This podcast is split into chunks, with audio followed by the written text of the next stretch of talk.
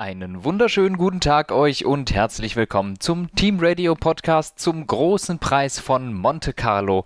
Jedes Jahr ein absolutes Racing Highlight. Es ist immer wirklich mit Überholmanövern und Action bestückt, genauso wie dieses Jahr. Nur dieses Jahr war es ein bisschen nasser, äh, beziehungsweise von Überholmanövern. Ein paar gab's, wurden von der Regie halt nicht gezeigt, die da in Monaco sitzt.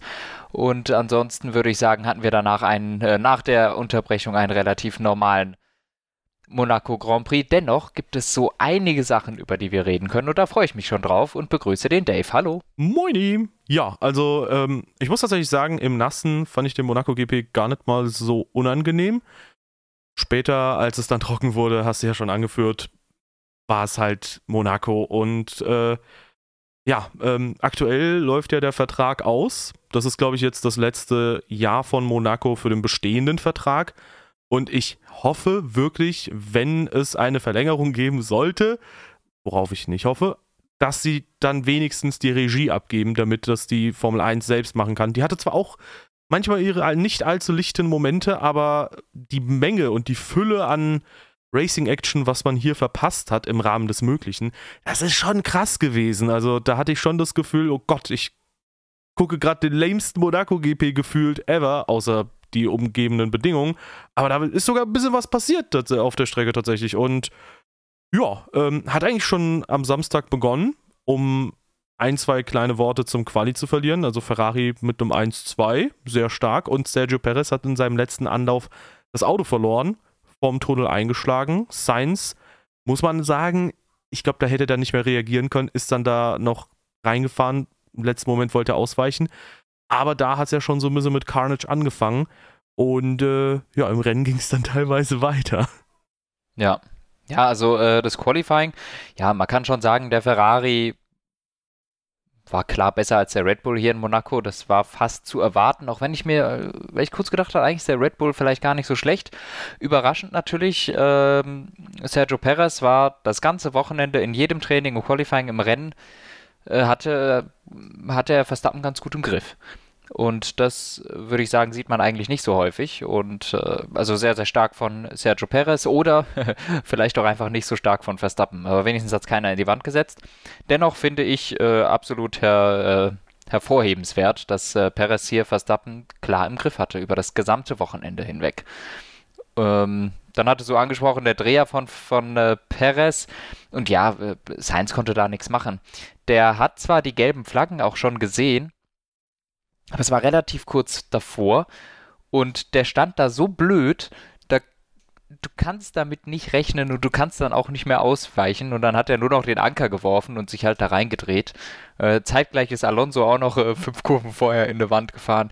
Also sehr äh, Action bestückt das Ganze. Also wäre, äh, wäre die Red Flag nicht durch Perez ausgelöst worden, dann ungefähr vier Sekunden später durch Alonso.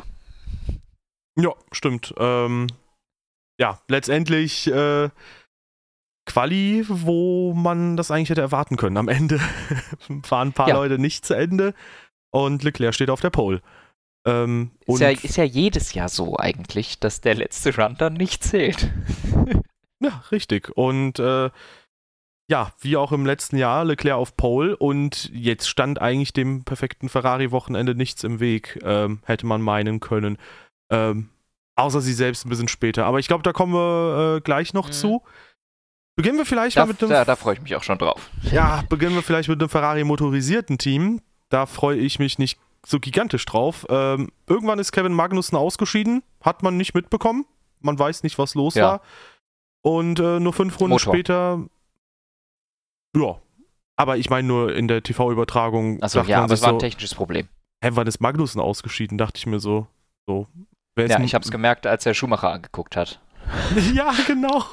Auch die so, geilste, auch die geilste Umblende ever. Und man denkt sich so, ist das vielleicht doch Magnussen gewesen, der da gecrashed ist?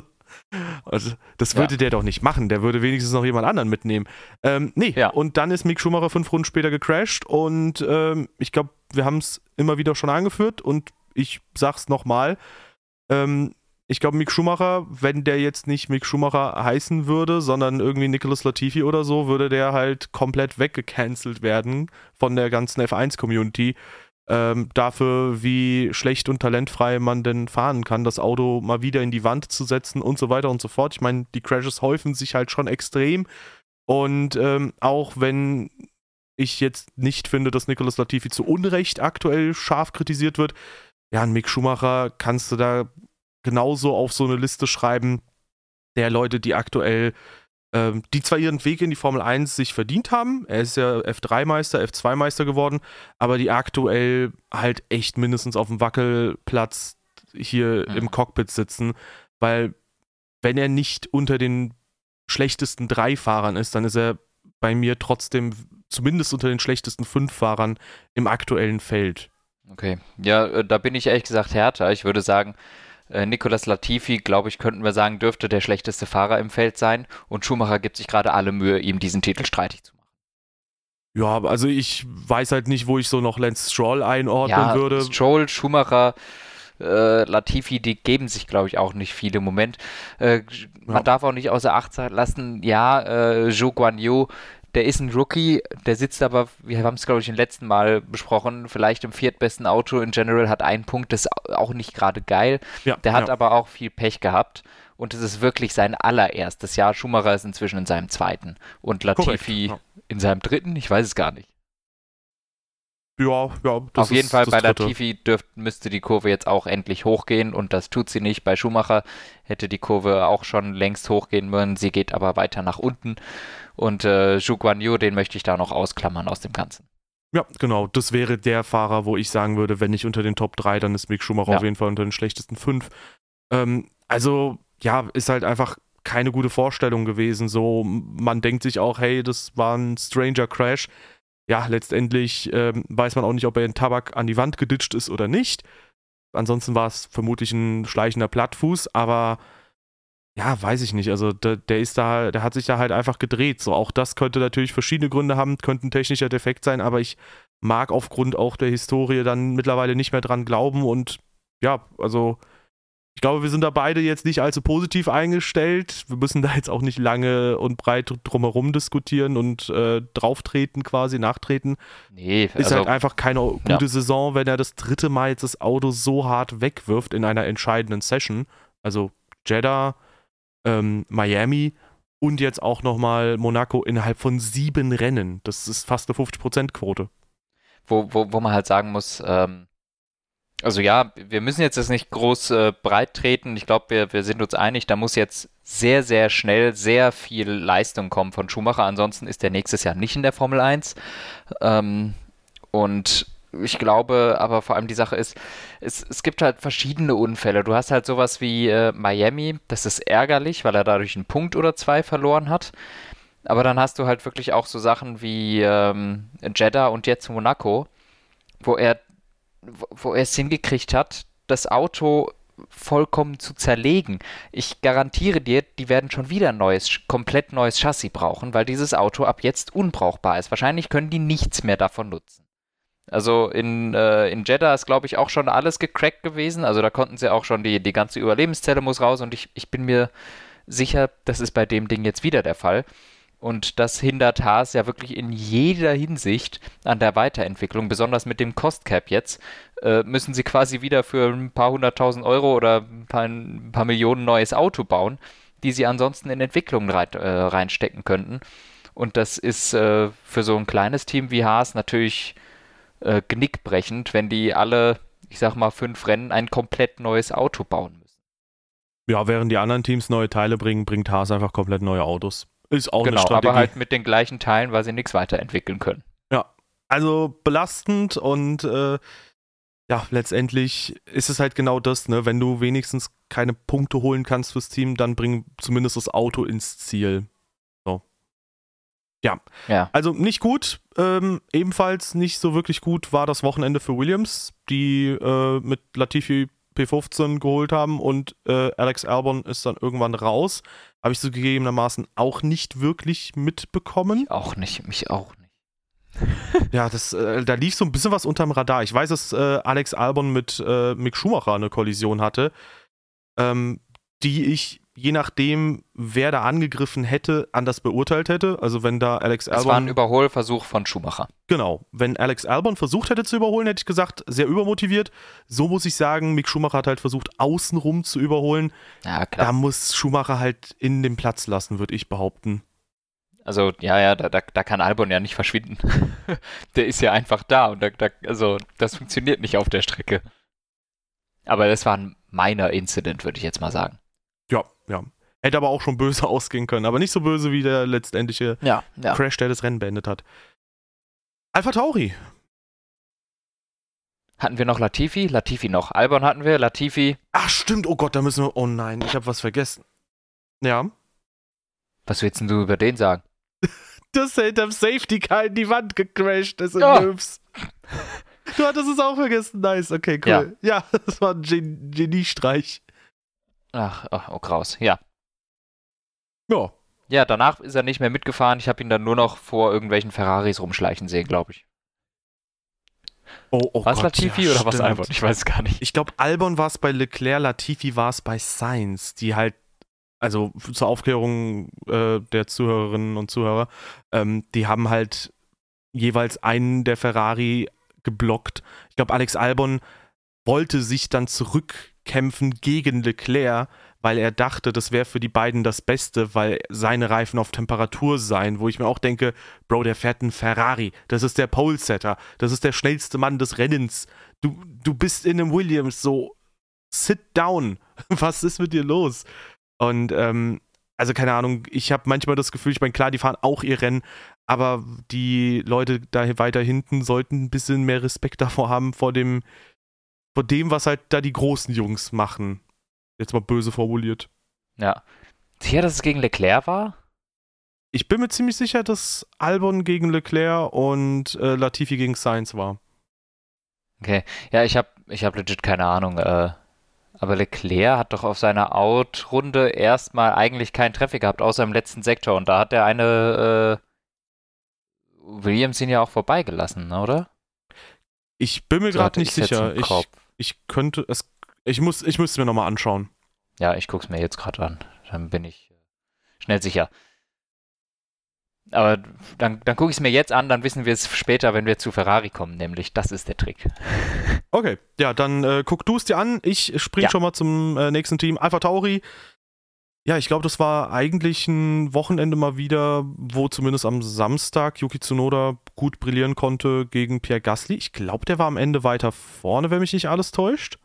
Im Renngeschehen war es dann allerdings so, dass dann ähm, ja, Pierre Gasly von ganz hinten eine riskante Strategie gefahren ist, relativ früh auf den Intermediates war und ähm, dadurch auch einige coole Überholmanöver gezeigt hat. Wurde am Ende nicht belohnt, weil er ist nur Elfter geworden, aber trotzdem coole Fahrt von Gasly, coole Überholmanöver und äh, hat im Rennen, sofern man sehen konnte, für ein bisschen äh, Spannung gesorgt. Mehr als ja. viele andere Fahrer. Ja, wobei man sagen muss, die Überholmanöver kamen aufgrund des Reifenunterschieds. Ich glaube, die waren hauptsächlich da, wo er auf Inters war und die anderen halt auf Wets.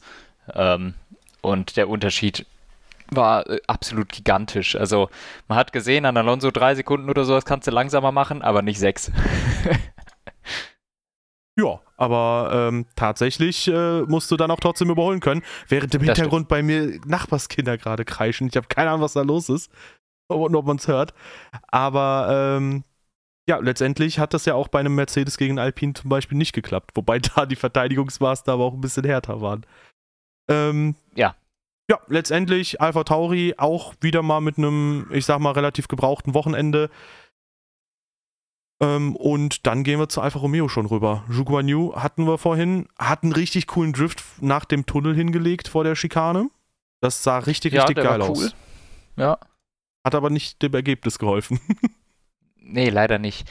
Äh, ansonsten habe ich von äh, Zhuguan Yu nichts mitbekommen im Rennen. Äh, man hat ja. ja eh nur die führenden vier gesehen, egal was passiert ist im Rest des Feldes. Deshalb äh, kann ich dazu einfach wenig sagen. Valtteri Bottas P9 solide, nichts Spezielles, hatte ein durchwachsenes Wochenende, bei dem ist viel schief gegangen, konnte, glaube ich, das erste Training gar nicht fahren, was in Monaco halt ein bisschen scheiße ist. Ähm, aber hat sich dann eigentlich gut zurückgekämpft und P9, ich würde sagen, solides Ergebnis. Ja, viel mehr war da, glaube ich, auch nicht drin an dem Wochenende. Ja, ja. Jo, dann äh, kommen wir tatsächlich schon zu Aston Martin. Lance Stroll hat ähm, auch den Latifi gemacht, ein paar Kurven vorher.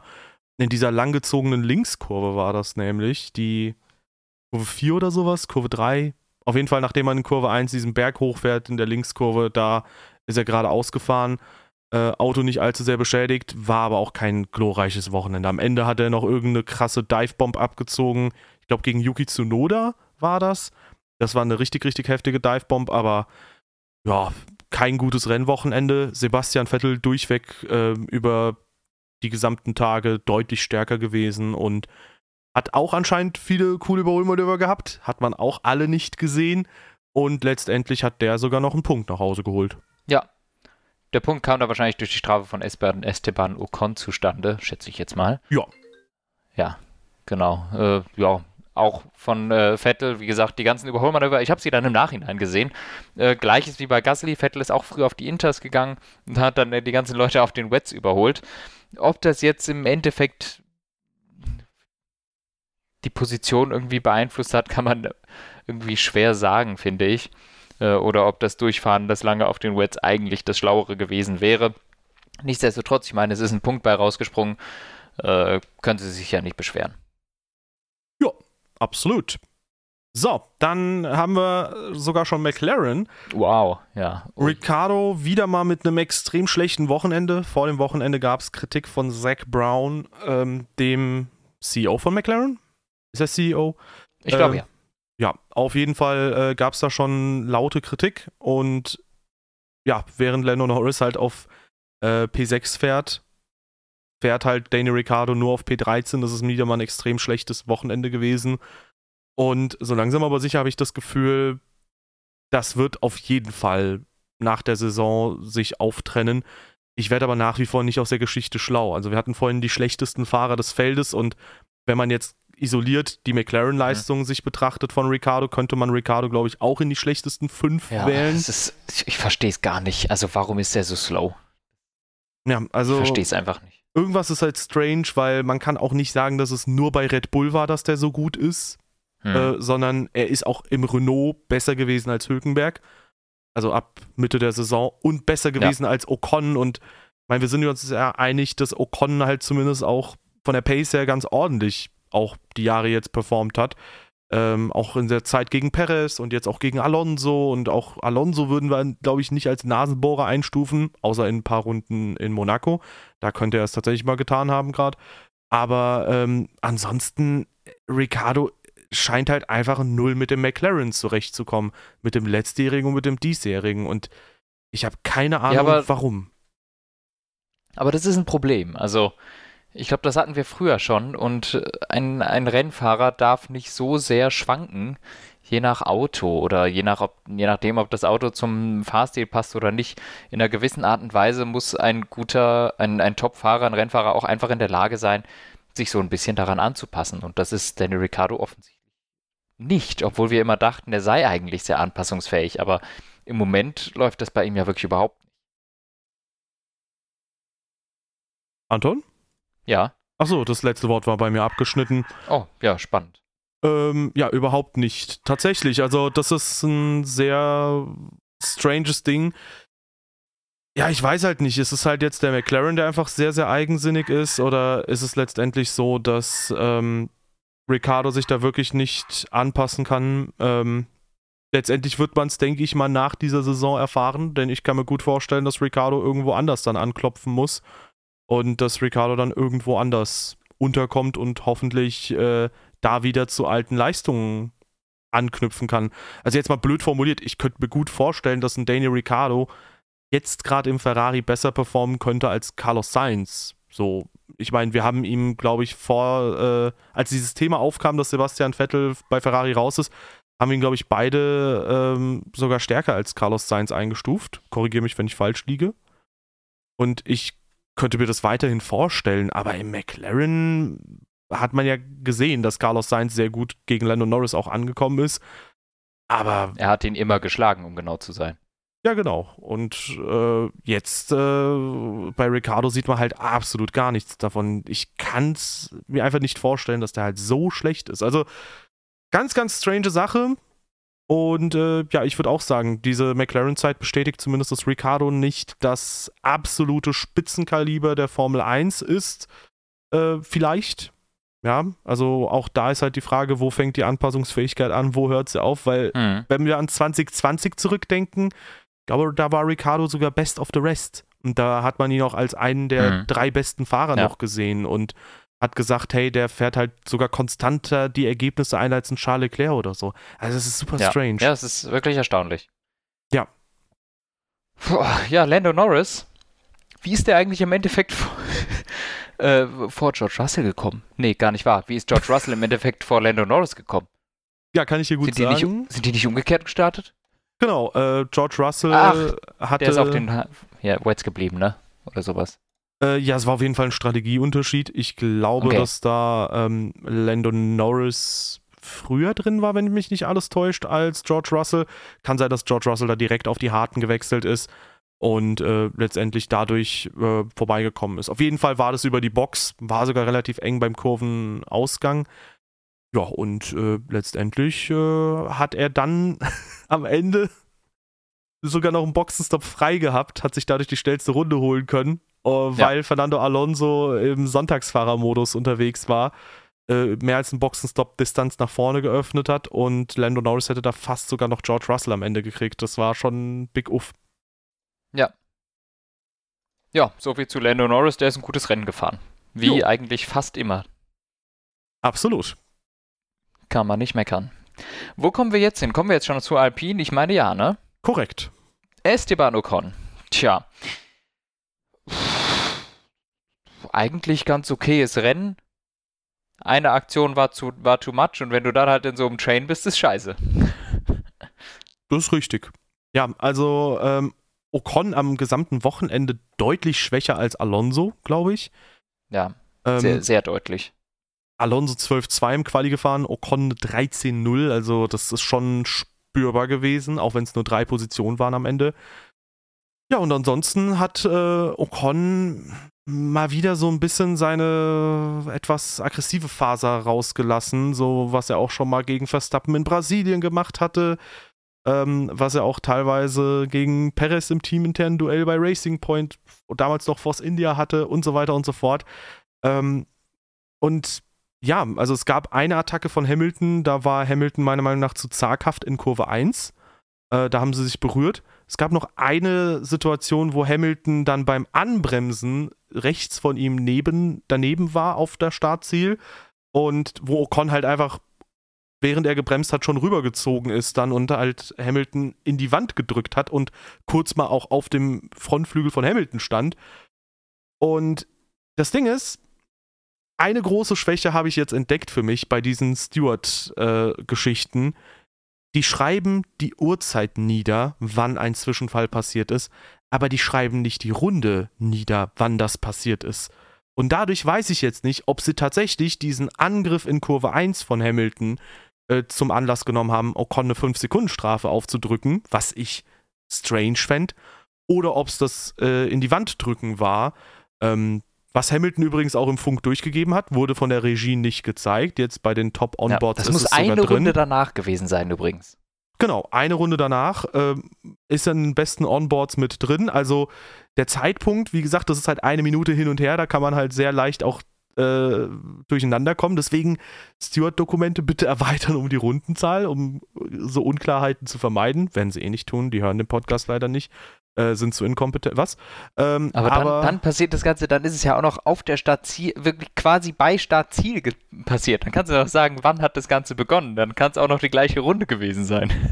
Ja, das kann auch sein, ja. Auf jeden Fall, ähm, es steht ja Turn 1 Incident in dem Steward-Dokument drin. Ja, gut, ähm, das zählt auch für beides. Genau, da würde ich auch sagen, das Anbremsen ist auch halt schon für Turn 1. Aber ähm, ich glaube, wir sind uns einig, die Attacke von Hamilton ähm, in der Vorrunde war halt so ein bisschen zu zaghaft. Das war so ein bisschen wieder, ja, auch ein bisschen wie Silverstone. Okay, ich will das machen, aber irgendwie will ich auch doch nicht und ziehe mich irgendwie im letzten Moment zurück, so viel zu zaghaft. Ja, also Aber also, das, sorry. Für, für mich kann es nur Sinn machen, dass die Strafe für dieses in die Wand drücken kommt. Ja. Weil die, die Kollision in der Runde davor geht zu meines Erachtens zu 100% nur auf Hamiltons Kappe. Der ist da halt zu spät drin und fährt ihm gegen das Hinterrad. Da kann Ocon ja nichts für, der muss auch irgendwann einlenken. Aber ähm, die Runde drauf, da drückt Ocon ihn ja quasi in die Wand. Dass es dafür eine Strafe gibt, finde ich durchaus verständlich. Das andere hätte für mich überhaupt keinen Sinn gemacht, warum das eine Strafe geben sollte. Deshalb äh, bin ich mir eigentlich ziemlich sicher, so bescheuert sind die Stewards jetzt auch nicht. Und äh, die werden schon das bestraft haben, was bestrafenswürdig ist und nicht das, was nicht bestrafenswürdig ist. Ja, das Lustige ist halt, im Internet wird es halt jetzt aktuell sehr viel diskutiert, wofür genau gab es jetzt die Strafe, weil du hast halt nur den Zeitpunkt und du ja. hast nicht das Vergehen und dadurch, dass es halt Turn 1 ist, beides ist halt schwierig. Ich bin mir ziemlich sicher. Dass, also ich ja. kann mir das andere nicht vorstellen. Ja, um vielleicht auch kurz vorwegzugreifen mhm. zu Hamilton. Ähm, und nur um mal diese Sache kurz aus dem Weg zu räumen, äh, hat ja auch mit dem Incident mit Ocon zu tun. Letztendlich würde ich mir halt wünschen, dass der halt einfach entschlossener in so Zweikämpfe reingeht, weil ich habe auch manchmal halt das Gefühl, das war auch ein Kommentar, den wir letztens hatten, so, hey, äh, wie schaut's eigentlich aus? Äh, letztes Jahr sind Hamilton und Verstappen oft kollidiert. Dieses Jahr ist ja mit Verstappen bis jetzt jeder Zweikampf gut gegangen. Bei Hamilton gab es jetzt schon zwei Kollisionen irgendwo oder drei, ähm, die halt passiert sind. Liegt es vielleicht nicht nur an Verstappen, wo vor allem ich dann immer sehr vokal war. Ähm, naja, ich würde halt sagen, das ist so ein bisschen blöd gelaufen für Hamilton die Saison bis jetzt und halt äh, gut gelaufen für Verstappen. Ich ähm, denke halt, Verstappen versucht halt vor allem nicht aktiv mittlerweile äh, oft seinen Rivalen irgendwie von der Strecke zu drücken oder sonst was. Da wirkt er sehr viel ruhiger. Aber bei Hamilton muss ich halt genauso sagen, der lässt halt irgendwie auch immer wieder mit sich machen. Und in der Situation hat man halt auch wieder gesehen, dass er sehr zaghaft ist, dass man halt eben auch sehr viel in Anführungszeichen Macht auf ihn ausüben kann im direkten Zweikampf und dass er halt schnell eingeschüchtert ist irgendwie in solchen Situationen. Ich glaube, Hamilton ist so beschäftigt damit, das Auto sicher ins Ziel zu bringen, dass er halt gerade auch da sich wahrscheinlich denkt, hey, ich möchte bloß keinen Verbremser haben, bloß nicht zu spät bremsen, um das Auto nicht in die Wand zu jieten oder so, so dass er sich in eine schlechte Position im Zweikampf bringt. Also, keine Ahnung, ich habe oft das Gefühl, dass Hamilton da halt vielleicht ein bisschen übervorsichtig ist und das könnte er ruhig da mal ablegen. Ja, finde ich schwer zu beurteilen. Äh, muss ich sagen, was jetzt mit Hamilton, warum das so ist. Wenn man im Mittelfeld ist, kommen halt öfters Kollisionen zustande. Ich glaube, das ist relativ logisch. Ähm, nichtsdestotrotz ist es schon so, dass der, der, der Faktor Hamilton ist weiterhin in, äh, in Kollisionen ver, äh, verwickelt, der Faktor Verstappen im Moment nicht, auch wenn man das so nicht pauschalisieren kann. Ähm, es ist schon so, dass auch im letzten Jahr meines Erachtens für Hamilton in gewissen Rennen diese Kollisionen auch provoziert hat. Ähm, wenn man weiß, wie Verstappen fährt und wo der sich hinsetzt. Ähm, nichtsdestotrotz ähm, würde ich jetzt da erstmal keine große Parallele ziehen. Der Hamilton fährt jetzt gegen völlig andere Leute, es sind völlig andere Incidents und im Mittelfeld geht es halt ein bisschen enger zu, als wenn du auf Platz 1 und 2 kämpfst. Und ähm, hatte Hamilton jetzt viele Kollisionen? Ich weiß es nicht. Spanien würde ich jetzt mal nicht zählen. ja, das wurde halt angeführt äh, als Beispiel. Ich könnte mal ja. gucken, was noch angeführt wurde. Aber äh, jetzt Monaco, ich meine, wie gesagt, also Monaco, da sind wir uns einig, da ist er halt zu zaghaft. Also du siehst halt auch beim Anbremsen, er ist halt schon direkt neben Ocon. Und dann beim Scheitel ist er halt wieder hinten, wo ich mir halt immer denke, so, Bro, wenn du das durchziehst, dann kannst du deinen Platz auch beanspruchen und auch zu Recht beanspruchen. Aber so wie Hamilton das letztendlich macht, ist er halt einfach viel zu vorsichtig da beim Anbremsen. Ja. Aber ist, sonst fällt mir auch gar nichts ein, sonst hatte der doch nichts dieses Jahr. Ja, ich guck mal sofort, was noch in dem Kommentar angeführt wurde. Wenn du magst, kannst du äh, zu oh well. Alonso Dann mach ich mal Alonso weiter. Ja, Alonso. Äh, P7 im Quali, P7 im Rennen. Äh, ja, das Quali war zwar, zwar in die Wand gesetzt am Ende, das äh, Rennen war dann aber solide. Hat sich da ganz äh, tapfer mitgehalten, konnte natürlich nicht die Speed mitgehen von äh, Norris und Russell und hat dann äh, nach der roten Flagge eine ganz interessante Taktik gewählt und zwar übelst den fucking Bus parken. Ähm, und er ist einfach unfassbar langsam gefahren, um zum einen die Reifen zu schonen und zum anderen ähm, war der sich ja sicher bewusst, dass er mit Hamilton ein bedeutend schnelleres Auto hinter sich hat, als er selber ist. Und durch dieses sehr, sehr langsam Fahren konnte er quasi rundenlang vermeiden, dass es jemals die Möglichkeit gibt, irgendwie für jedes Auto dahinter nochmal einen Boxenstopp zu machen. Denn er hatte ja die Mediums drauf und die waren sich nicht so ganz sicher, ob die halten. Und solange du das Feld wirklich total beisammen hältst, macht es für keinen von denen da hinten Sinn, einen Undercut gegen irgendwen zu starten, weil er dann automatisch hinter zehn Autos fallen würde. Sprich, das Ganze ist meines Erachtens einfach auch eine taktische Finesse gewesen, weil du damit unterbinden kannst, dass irgendwer taktisch etwas gegen dich tut und selbst wenn du drei Sekunden pro Runde langsamer bist, kann dich keiner überholen. Und dass Alonso nicht an sich lahm war, sondern dass tatsächlich einfach ein Kalkül hatte, hat man gesehen, dass er nach 15 Runden irgendwann auf Anhieb drei Sekunden schneller gefahren ist. er hat plötzlich eine Lücke zu Hamilton rausgefahren die schnellste Runde gefahren und dann war alles gut, ne? Also die, die haben sich da schon Gedanken gemacht. Die wussten, okay, Norris, Russell kommen wir eh nicht dran, dann sichern wir uns nach hinten ab und somit schonen wir unsere Reifen. Keiner kann taktisch was gegen uns tun und am Ende sind unsere Reifen so frisch und zwar besser als alle von denen, die sie hinter uns kaputt gefahren haben, dass immer noch keiner uns überholen kann. Das hat perfekt geklappt. Äh, Leidtragender davon vielleicht Ocon, vielleicht aber auch nicht, denn im Endeffekt ist Alonso schon eine ganze Ecke auch vor Ocon gewesen, war dann vier Sekunden auch vor Hamilton. Äh, der wiederum hatte einen Abstand zu Bottas gehabt. Äh, Ocon steckte quasi dann fest zwischen äh, Gasly, äh, so hinter Vettel und, Ga und Gasly, wo die Frage ist, Quatsch, da steckt er ja nicht fest, der steckte ja dann hinter, wo waren der dann? Der steckte hinter Hamilton fest. Ja, genau. Ja, hinter Hamilton, den er aber natürlich auch nicht überholen konnte. Fand ich auch lustig, so. dass Bono gesagt hat, hey, äh, wenn du jetzt ein bisschen langsamer machst, Louis, dann äh, fällt Ocon weit zurück aus den Punkten raus. Und das haben sie dann letztendlich auch gemacht. Ja, auf jeden Fall ähm, glaube ich nicht, dass das im Endeffekt dann große Auswirkungen hatte, weil Alonso konnte irgendwann wegfahren, aber das Feld blieb einfach dicht beisammen. Ja. Ne? Also ja. ich fand auf jeden Fall gutes Rennen von Alonso. Zählbares mit nach Hause gebracht, zum zweiten Mal in Folge. Wow, es geht jetzt langsam aufwärts. Die Saison bei Alonso geht jetzt auch los. Ja, ja.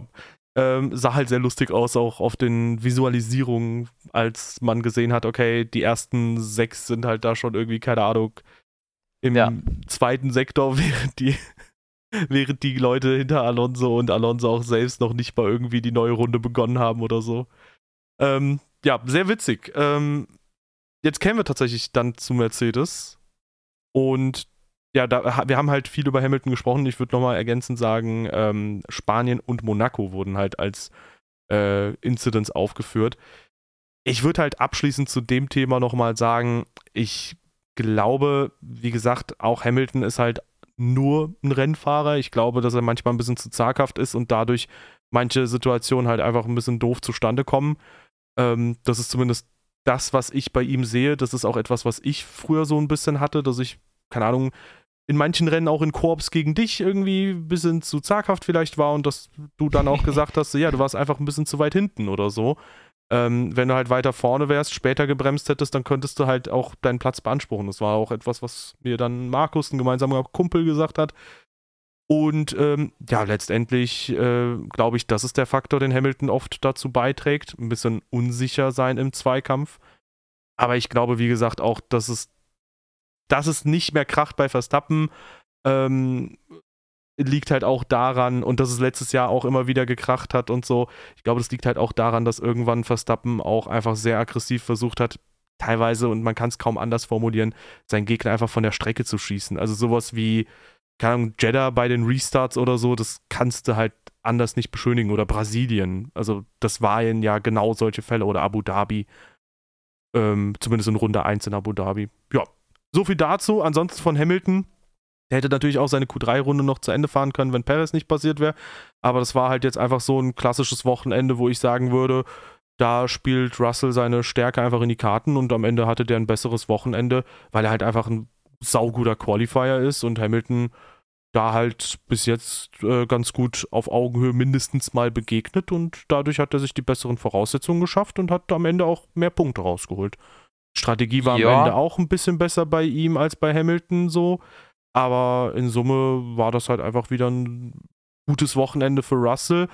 Ja, und bei Hamilton war es jetzt halt kein Spanien-Wochenende, wo er so rausgestochen ist, sondern einfach ein okayes Wochenende. Ja, wobei man auch hier sagen muss, dass das Qualifying-Bild wieder verzogen ist, denn Russell hat eine äh, Quali-Runde fahren können und äh, Hamilton nicht in Q3. Also Hamilton ist nur seine erste Runde auf den Gebrauchten gefahren und konnte seine zweite Runde nicht mehr fahren wegen der roten Flagge. Russell hingegen konnte seine zweite Runde fahren. Ja, ja, da würde Also ich halt. Hamilton ist keine Runde auf frischen Reifen gefahren, Russell schon. Ja, auch da. Ähm, am Ende waren, glaube ich, war der Abstand irgendwie bei fünf Zehntel zwischen den beiden. Ob Hamilton das holt, keine Ahnung. Im Endeffekt hat halt Russell aber einen guten Job gemacht. Ja. Ähm, was krass war, war, dass das Porpoising beim Mercedes wieder zurück war und zwar sehr vehement. So, dass sich auch Hamilton da lautstark beklagt hatte. Ja, also mal sehen. Ich glaube, Mercedes wird dann ab nächster Woche wieder mit einem vernünftigen Auto antreten können, weil das sah halt wieder sehr unangenehm zu fahren aus. Ja, das werden wir sehen. Aserbaidschan wird spannend. Jo. So, und jetzt wird's gut. Oh Gott. So, und jetzt bin ich nämlich gespannt, weil ich glaube, ich habe hier auch ein paar andere Takes als andere Leute noch, äh, was, was den ganzen Ferrari, Leclerc, Sainz-Kram angeht. Ähm, Ja, okay. ja, Leclerc an sich äh, sauberes Wochenende, rein vom Fahrerischen her.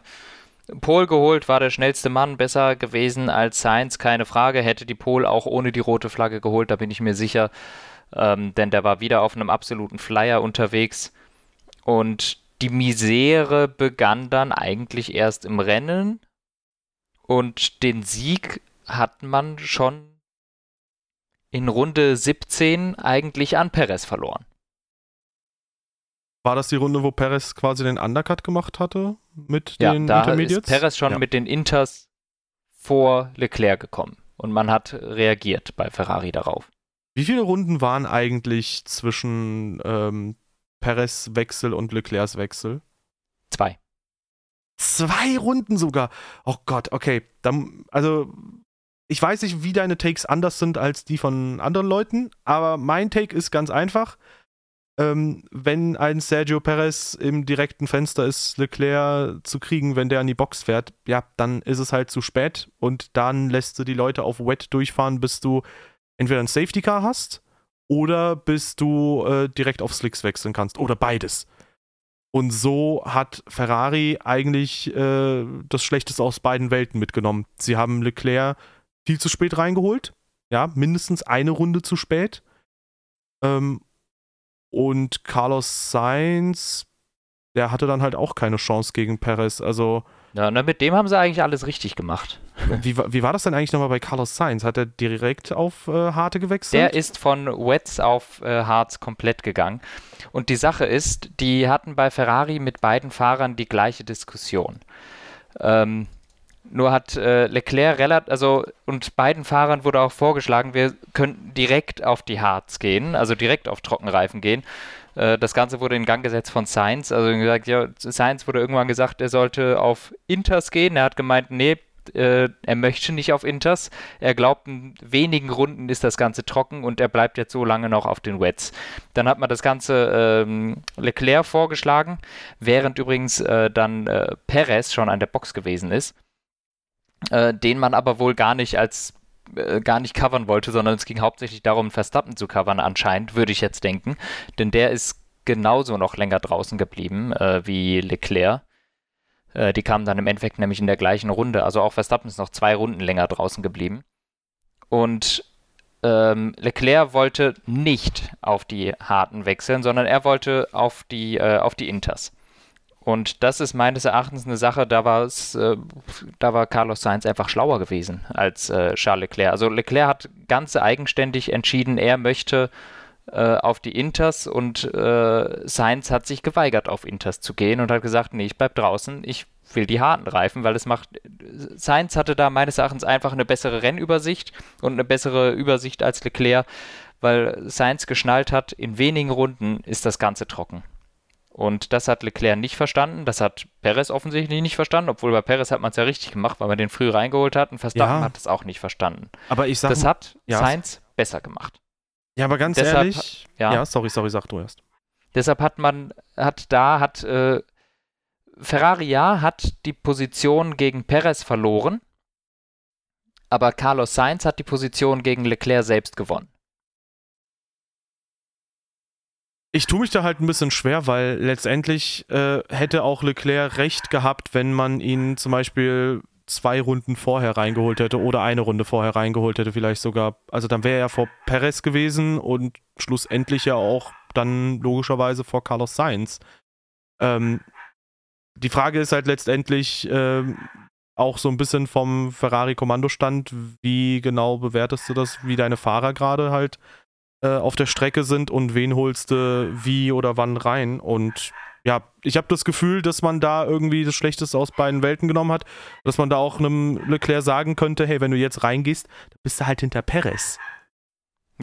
Ja, also nichtsdestotrotz, ne, ich, will- ich will nur sagen, dass das Leclerc auch einfach nicht schlau gemacht hat. Er hat, also, dass da einfach Sainz meines Erachtens absolut verdient vor Leclerc ist, weil er es besser gemacht hat. Für mich in der Besse, in das bessere Rennen gefahren hat. Auf der anderen Seite natürlich äh, ist das schlecht gewesen von Ferrari. Nichtsdestotrotz, wenn man sich die Zeiten in der Box auch anguckt, ähm, wo die Ferrari gegenüber den, den Red Bull Zeit verloren haben, ist im letzten Sektor hauptsächlich gewesen. Äh, jetzt aber besonders dann, als es dann auf die Trockenreifen ging.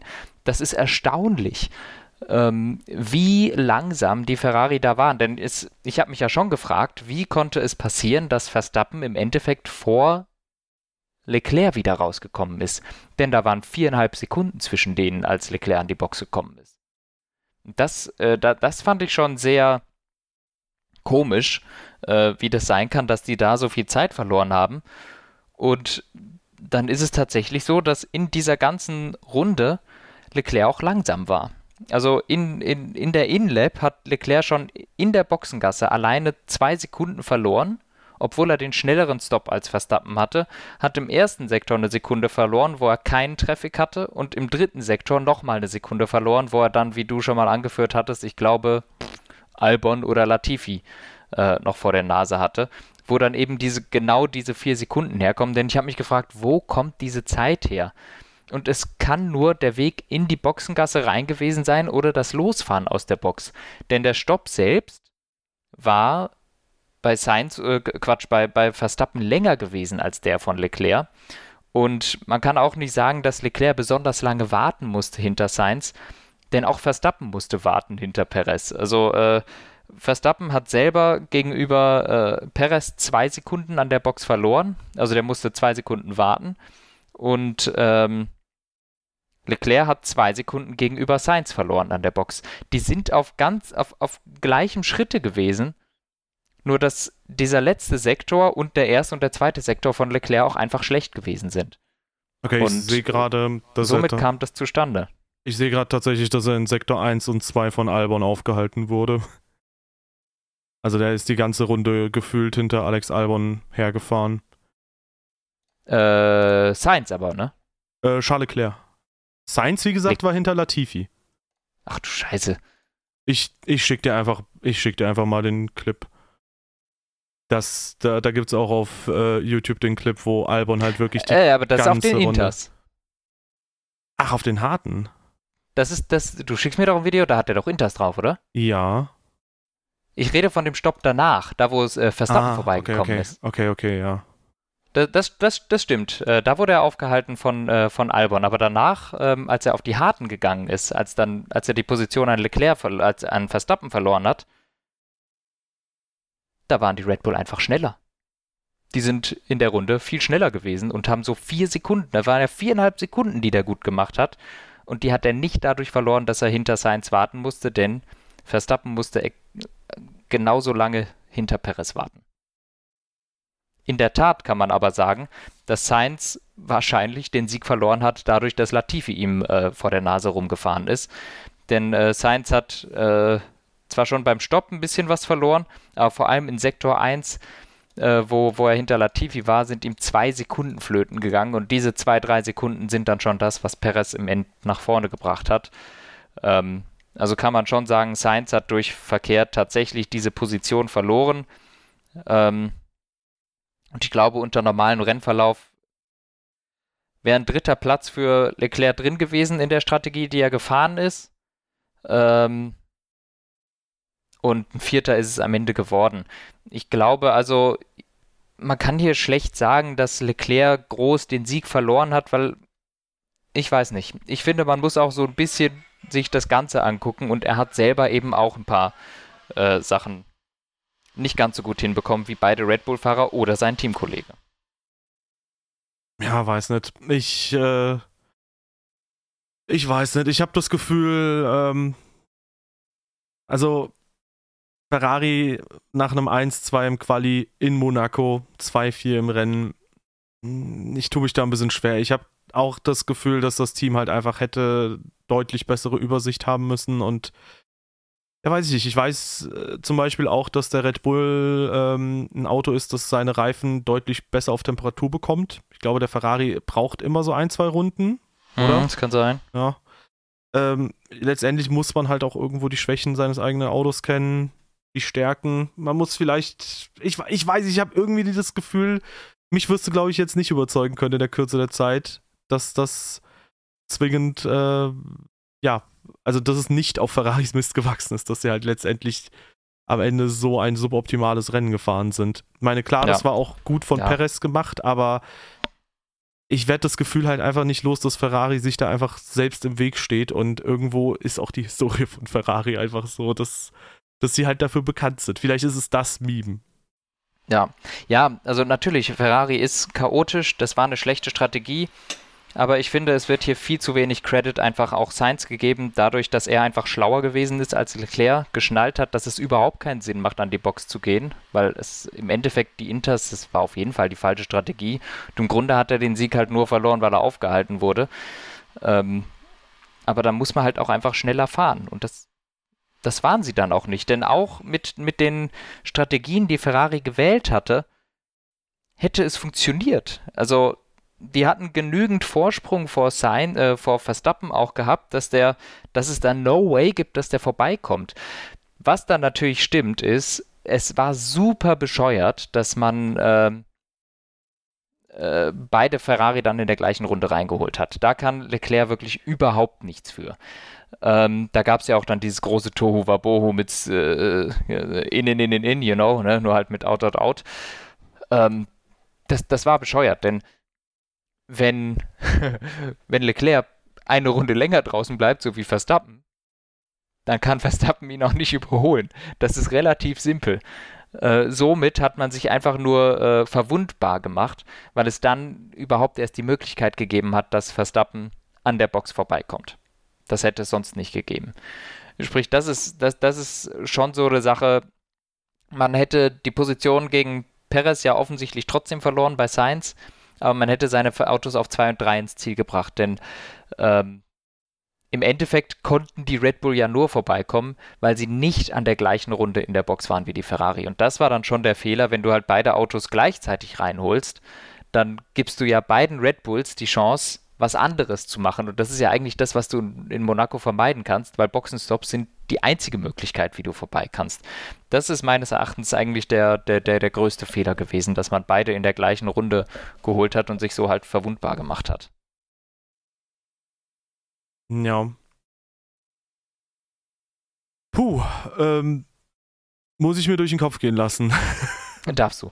Wie das, wie das genau ist. Also letztendlich wirkte das halt einfach sehr verworren und ich meine, ich weiß nicht, ich habe ich hab irgendwie immer das Gefühl, es gab mit Sicherheit auch bei äh, Leclerc ein Fenster, wo man ihn hätte an die Box holen können, wo er im Prinzip genau dasselbe hätte machen können wie Perez. Ähm, selbiges gilt dann halt auch für Carlos Sainz, dass man den halt eine Runde später auf die Strategie setzt.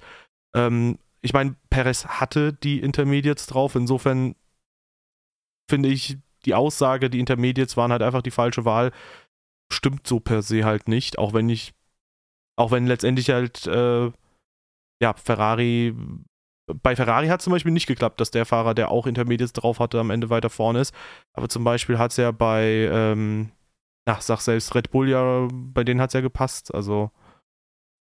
Ja, aber General war es ja auch so, dass äh, Russell auch gar nicht auf die äh, Inters gegangen, Inters gegangen ist und somit dann auch vor Norris gekommen ist. Also in, generell war das eigentlich die bessere Strategie, weil du halt Track Position erstmal hast. Ja, ähm, klar. Aber äh, und wie gesagt, auch bei Sainz. Und selbst wenn man den, fast den, den, den Leclerc früher geholt hätte, wär, dann wäre er an Sainz nicht vorbeigekommen. Dann hätte, gut, wenn man so sagt, dann hätte Ferrari ein 1-2 geholt, halt in der anderen Reihenfolge, aber sie hätten ein 1-2 geholt. Das stimmt. Ja, da hast du recht. Aber ähm, ansonsten, äh, ich weiß nicht, dieselbe Gleichung, dass Perez letztendlich halt auf P1 äh, am Ende vorgefahren ist. Wenn man äh, da halt statt Perez Leclerc reinsetzt, muss es meiner Meinung nach eigentlich auch funktionieren, dass am Ende halt einfach äh, Charles Leclerc das Rennen irgendwie trotzdem gewinnen kann. Deswegen, I don't know. Ich meine, klar, er hätte am Ende cleverer sein können, so wie es halt auch Carlos Sainz letztendlich gemacht hat. Aber ich behaupte, auch mit den Intermediates als Zwischenschritt kannst du das eigentlich hinbekommen. Ja, das kann man hinbekommen. Aber es ist halt schwierig, wenn der Teammate die, die Opposite-Strategie fährt. Also ich sehe, in dem Szenario ja, gesagt, sehe ich für, für Leclerc keine Chance, wenn er Verstappen wenn er ist die Opposite-Strategie gefahren. Hm? Verstappen ist doch die Opposite-Strategie gefahren im, und ist am Ende, also so wie du es jetzt bei Carlos Sainz sagst. Nicht vor Sainz. ja, weil sie halt 10 Sekunden für den Stopp genau. oder so gebraucht haben. Ähm, im, im, letztendlich kann man halt sagen, äh, es war sogar Glück im Unglück, dass man halt bei Verstappen diesen schlechten Boxenstopp hatte, weil sonst hätte es vielleicht sogar ein 1-2 für Red Bull sein können. Ähm, möglich wäre es ja, gewesen. Der, der hatte ja noch, der hat ja wirklich slowen Stop, äh, der erste auf Inters oder so. Moment, war, war Verstappen auf Inters? Ja. Dann habe ich da irgendwas falsch in Erinnerung. Ich dachte, der ist Verstappen nur auf harte hatte, gewechselt. Äh, war ist er in der gleichen Runde wie Leclerc auf Intermediate-Reifen gegangen. Und da hatte der einen 6-Sekunden-Stopp oder sowas. Ah. War dann weit weg erstmal. Ja, Verstappen ist auch auf, äh, auf, auf Inters gewesen. Der Einzige, der es nicht gemacht hat, war, äh, war Sainz. Okay, dann habe ich da was falsch in Erinnerung gehabt. Ich dachte, Verstappen hätte das auch gemacht. Wait, wann mhm. ist denn dann bitte Verstappen an Leclerc nochmal vorbeigekommen? Verstappen ist an, das, das, das ist das, wovon ich rede. Verstappen ist an Leclerc vorbeigekommen. Das sind diese vier Sekunden. Dadurch, dass Verstappen eine Runde nach Leclerc auf Trockenreifen gewechselt hat. Und er hat in dieser Runde vier Sekunden aufgeholt. Okay. Verrückt. Und das war halt, weil ja, okay, die, okay, äh, weil ja, die Ferrari. Und, und da meinte ich, Verstappen hat, äh, weil die, die haben ja beide, beide Autos wurden gedoublestacked. Ich muss und ehrlich ich, gestehen, das Ich habe es mir angeguckt, sowohl Leclerc hat zwei Sekunden hinter Sainz an der Box verloren, als auch Verstappen hat zwei Sekunden hinter Perez an der Box verloren. Und es war wirklich ausschließlich, dann kann es ja nur noch das in die Box reinfahren sein, wo die Red Bull zwei Sekunden schneller waren und eben sowohl in Sektor 1 äh, als auch dann in Sektor 3 war äh, Verstappen jeweils eine Sekunde schneller gewesen als, äh, als Leclerc dann auf den Trockenreifen. Dann kommst du auf genau diese vier Sekunden, die er verloren hat. Ich muss ehrlich gestehen, das Rennen hat mich anscheinend so sehr verwirrt, dass ich jetzt selbst irgendwie dann nicht ganz den Durchblick habe. Also es war also, meines Erachtens ein cleaner Undercut tatsächlich von Verstappen. Overcut, oder? Der vier, äh, Overcut, der vier Sekunden schneller gewesen ist in einer Runde als Leclerc. Und das lag, wie, wie gesagt, nicht am Double Stacking, weil Verstappen war ja selber der, der warten musste hinter Perez. Okay. Ja, Und einen schlechteren ähm, Stop hat er auch noch. Anscheinend habe ich sogar einen Boxenstopp von Verstappen verpasst. also, ähm, ich bin komplett verwirrt. Also, so, jetzt, ich, jetzt muss ich mir aber auch nochmal angucken. Ich, ich, die Frage bin ist halt nicht bescheuert. Ich habe mir das extra alles aufgeschrieben, weil ich mir das, weil ich gut informiert hier in das Ganze reingehen wollte. Jetzt will ich aber gucken, dass das auch alles stimmt. Die Frage, mir noch mal an. also ich habe jetzt, äh, also wie gesagt, ich entschuldige mich für die Verwirrung, die ich gerade stifte, aber anscheinend hat mich der Monaco GP ein wenig ähm, ja, verwirrt. Von ja, dem, doch, was hier, halt Leclerc und Verstappen sind in der gleichen Runde auf Intermediates gegangen. Und dann ist Verstappen, Quatsch, Leclerc ist dann drei Runden Inters gefahren und kam an die Box. Le Verstappen ist vier Runden Inters gefahren und kam an die Box. Okay, ich scheine gerade absolut, ich scheine gerade absolut doof zu sein. Moment, vier Runden später sind die erst reingegangen als Perez? Oder was hast du jetzt gemeint nochmal? Nein, das habe ich nicht. Ey, ich, es tut mir leid, weil zwei ist gerade Matsch. die, sind beide, die sind beide zwei Runden nach Perez an die Box gekommen. Ja. Ähm, und sind dann drei Runden auf den Inters gefahren, respektive vier Runden auf den Inters gefahren. Ah, okay. Also die waren echt nur sehr kurz auf diesen Reifen. Ja. Okay. ah, Uff. Mann, ey. Wie kam Perez dann jetzt an Sainz vorbei? Perez kam an Sainz vorbei, äh, hauptsächlich dadurch, dass Sainz ähm, direkt nach seiner Boxengasse im ersten Sektor ziemlich stark von Latifi aufgehalten wurde. Okay. Und auch, weil Sainz an der Box mehr Zeit verloren hat. Obwohl der Stopp gleich lang war, ähm, hat er für Boxen Ein- und Ausfahrt länger gebraucht. Okay. Okay, okay, okay. Ähm, ja. das das habe ich mir, äh, das sind so die Zeiten, die ich mir aufgeschrieben habe hier. Ey, ich bin so maximal verwirrt gerade. Uff. Ich bin, also es, es tut mir ja, leid. Ja, es war auch verwirrend. Alles gut. Es, es war auch verwirrend. Ne? So, so, so ist es ja nicht, ne? Tut mir auch echt leid für alle, die hier gerade zuhören und sich denken, meine Güte, Dave, äh, komm schon, jetzt reiß ich mal am Riemen. Ich bin gerade. Nee, ich beschreibe auch echt schlecht. Also ich merke schon selber, so wenn ich mir jetzt zuhören würde, hätte ich es nicht verstanden. Wer weiß. Weil es halt einfach viel zu kompliziert ist, dadurch, dass eben mal auf Inters drei Runden später auf Harz, über welchen Stopp reden wir jetzt hier eigentlich? Ich habe mich da nicht besonders klar ausgedrückt. Auf jeden Fall, meines Erachtens ist das von beiden Seiten äh, bei Ferrari nicht gut gelaufen. Der Einzige, der alles richtig gemacht hat, war Carlos Sainz und dann hatte der Verkehr und dann war er gefickt. Ja, das ist, das ist ein Statement. Ähm, ja, fassen wir es einfach zusammen. Ähm, ob jetzt oder wie groß die Mitschuld von Leclerc ist oder nicht, ist eigentlich auch egal. Ähm, Ferrari ist, glaube ich, das einzige Team, das in Monaco aus dem 1, 2 und 2, 4 machen kann. Obwohl sie das beste Auto hatten. Ja, das ist schlecht.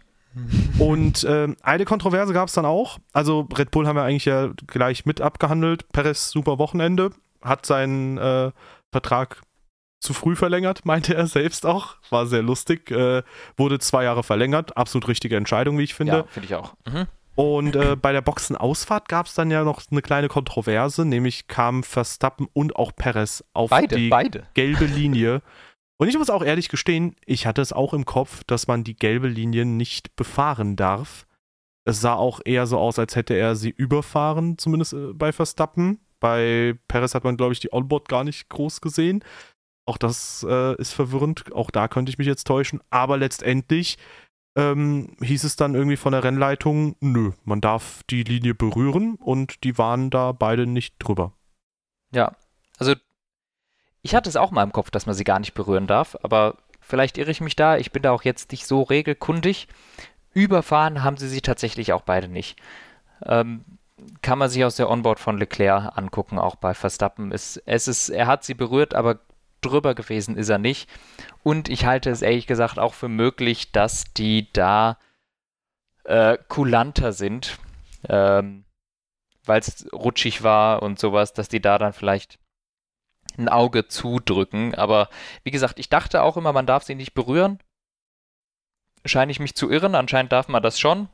Und auch in der Vergangenheit, ich glaube, Norris ist mal in Russland über die Linie gerutscht. Er hat auch keine Strafe bekommen, sondern eine Verwarnung dafür. Also ähm, für ein ähnliches Vergehen vielleicht hätte hätte äh, wäre es dann eher in der Verwarnung gelandet, aber der ist auch glaube ich komplett drüber hinausgeschlittert. Aber ähm, ich weiß ehrlich gesagt nicht. So genau habe ich es mir jetzt auch nicht angeguckt.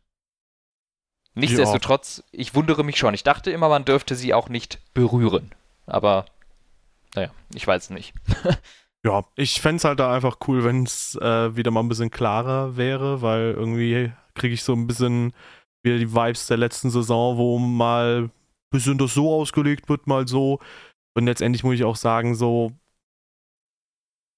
Ich meine, gut, wenn es rutschiger ist, kannst du auch zum Beispiel ein kulanter sein, wenn du das klar kommunizierst. Andererseits finde ich so, wenn die Regel so geschrieben steht, dann sei sie halt so.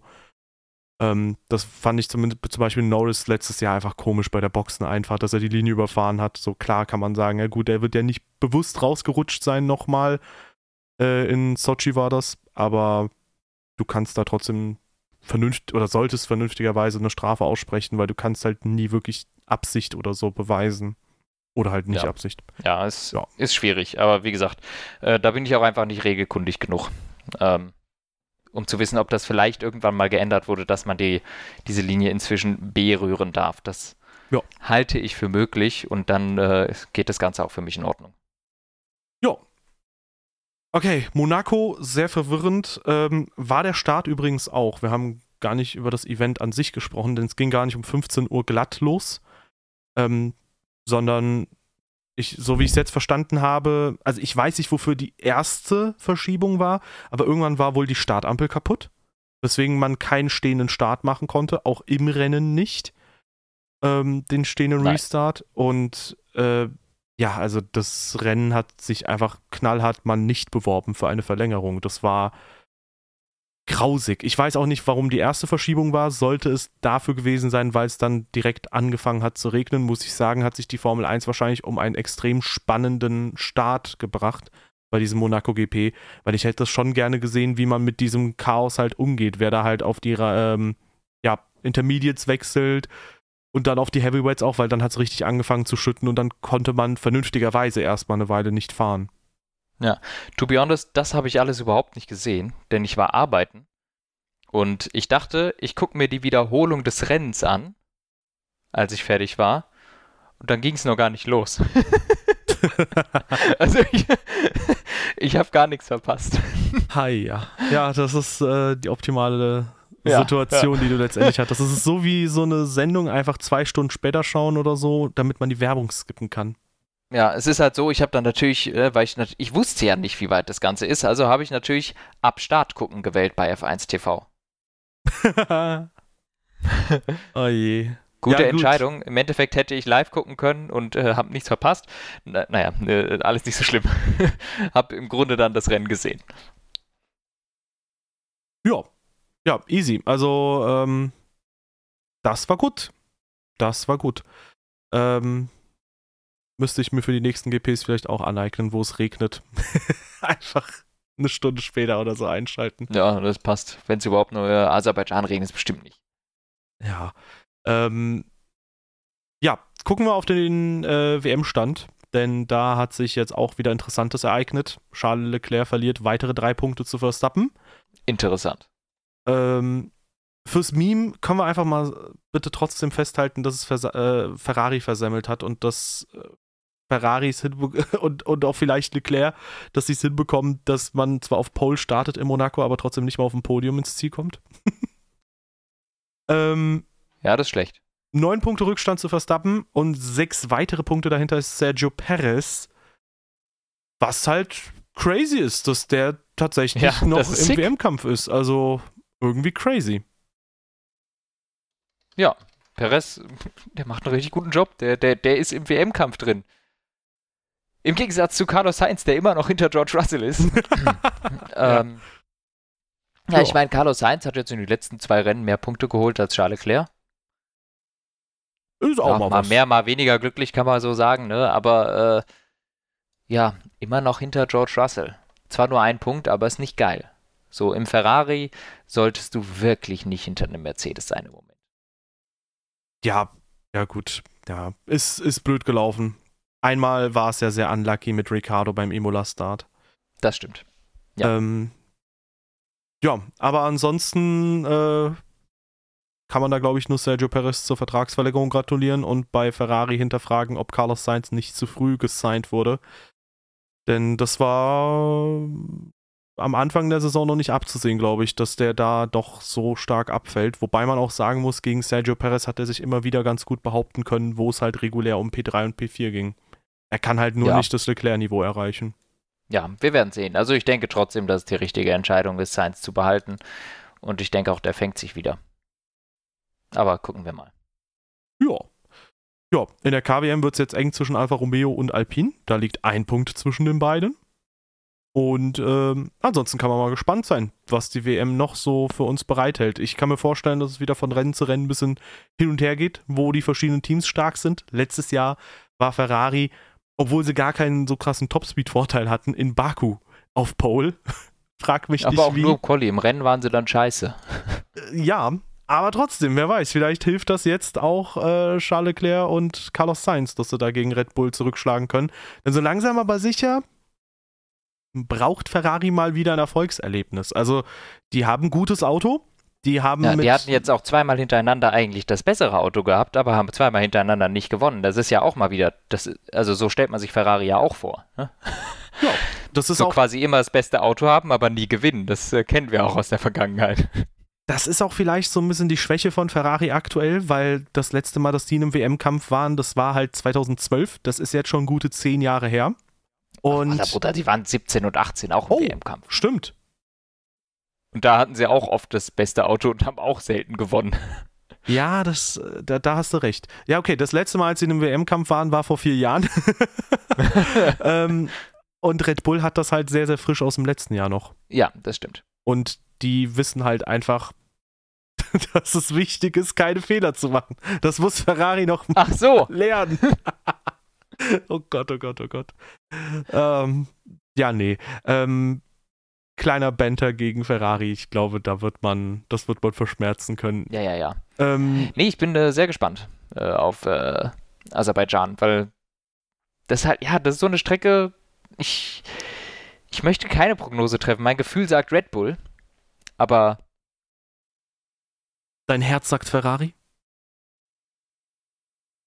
mein Herz sagt immer Mercedes, nein, mein Herz sagt BMW, nein, Spaß, äh, äh, Volvo? BMW Williams. BMW Williams und Montoya gewinnt. Das würde auch mein Herz sagen. Ähm, nee, fernab davon. Ähm, ich würde tatsächlich schätzen, dass die nächsten zwei Wochenenden Aserbaidschan und Kanada in Richtung Ferrari pendeln. Wenn die es hinbekommen, alles. Das ist das Wichtigste. spannend. Wenn es regnet, dann sind sie in Kanada ganz schnell ganz weit hinten, weil Zu, Ferrari. zumindest im Qualifying. Aber also ich kann mir gut vorstellen, dass das in Aserbaidschan gerade mit den langen Geraden, dass der Ferrari im Qualifying wie in Miami super schnell ist, aber im Rennen hast du dann keine Chance gegen so einen Red Bull. Wenn der einmal angedampft ist, äh, angedampft kommt, kommst du an dem nie wieder vorbei, weil du halt mit DRS langsamer bist. ja, aber das Problem ist halt da, es gibt keine schnellen Kurven, wo der Ferrari sich die Reifen kaputt fährt. Stimmt. Aber wir wissen doch gar nicht, wie ist denn das so aus mit, mit, mit Traktion, so aus, aus langsamen Kurven rausbeschleunigen. Wer, wer, wer zerstört da seine Reifen mehr? Außerdem muss man auch sagen, auch in Spanien hat Ferrari seine Reifen eigentlich in den Griff bekommen. Also eigentlich haben die im Moment gute Karten, du hast recht. Ja, Bing Pot. Ähm, ja, ihr Lieben, damit würde ich sagen, ähm, wir schweifen wieder vom Thema ab. Gehen wir zurück zu der Abmoderation. Das ist jetzt äh, das schönste Thema meiner Meinung nach. Äh, vielen Dank euch fürs Einschalten. Ich hoffe, es hat euch bestens gefallen. Wenn es so ist, hinterlasst uns gerne eine positive Bewertung auf der Plattform eurer Wahl und ein Follow auf der Plattform eurer Wahl. Genauso auch die Social Media Kanäle auschecken. In der Beschreibung genauso auch unseren Community Discord, wo viele Motorsport-begeisterte Menschen über Motorsport diskutieren. Wie sollte es auch anders sein? Und ansonsten hören wir uns in, ich glaube, zwei Wochen wieder. Tschüss. Schüsselchen.